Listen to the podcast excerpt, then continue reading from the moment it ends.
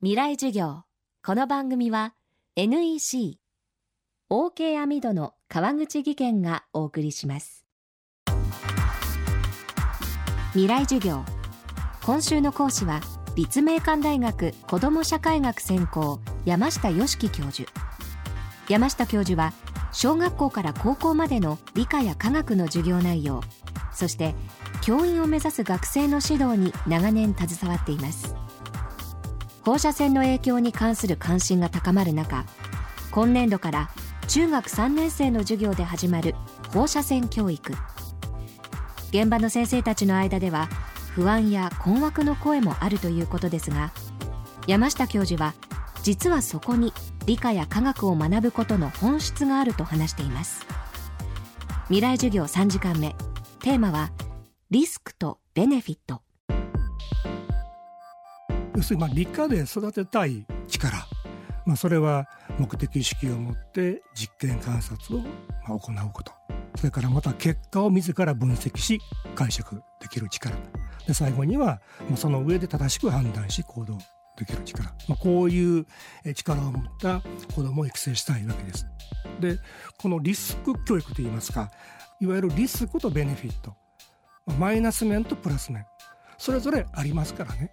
でそれを十分知った上で議論しながらどういう判断をするのかこういう力をやっぱりねつけるっていうのがね一番大事なことやなと思うんです。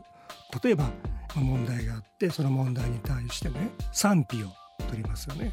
で自分としては、まあ、原発を継続するか新しいエネルギーを模索するか選択を迫られるとその時にしっかりとしたその根拠を得る方法私は嫌いだからこう思うんじゃなくてね必ず好き嫌いにはその根拠があると。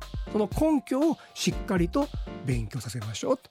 その上で賛成なのか反対なのかをきちっと自分で明確に述べるという。でね高校生の面白い事例があるんですが奈良の高校ではこういうテーマで彼らは課題研究をしたんです。人の心を通して放射線被害を考える。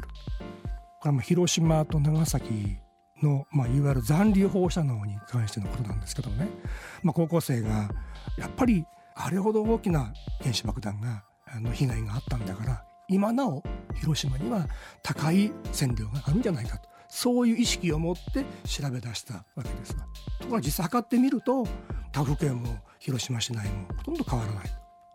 なんでそういう漠然としたそういう思いを持ったんだろうか実はこういう考え方がね偏見の温床になるしでこの偏見がやがて、まあ、差別の方に結びついていく。だやっぱりきちっと調べてみると。そういう、えー、科学の力でもって解明していくと。そういうまあ研究をしたというのがありますね。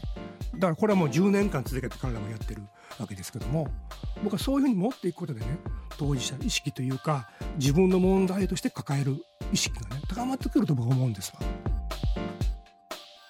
未来授業明日も立命館大学山下良樹教授の講義をお送りします。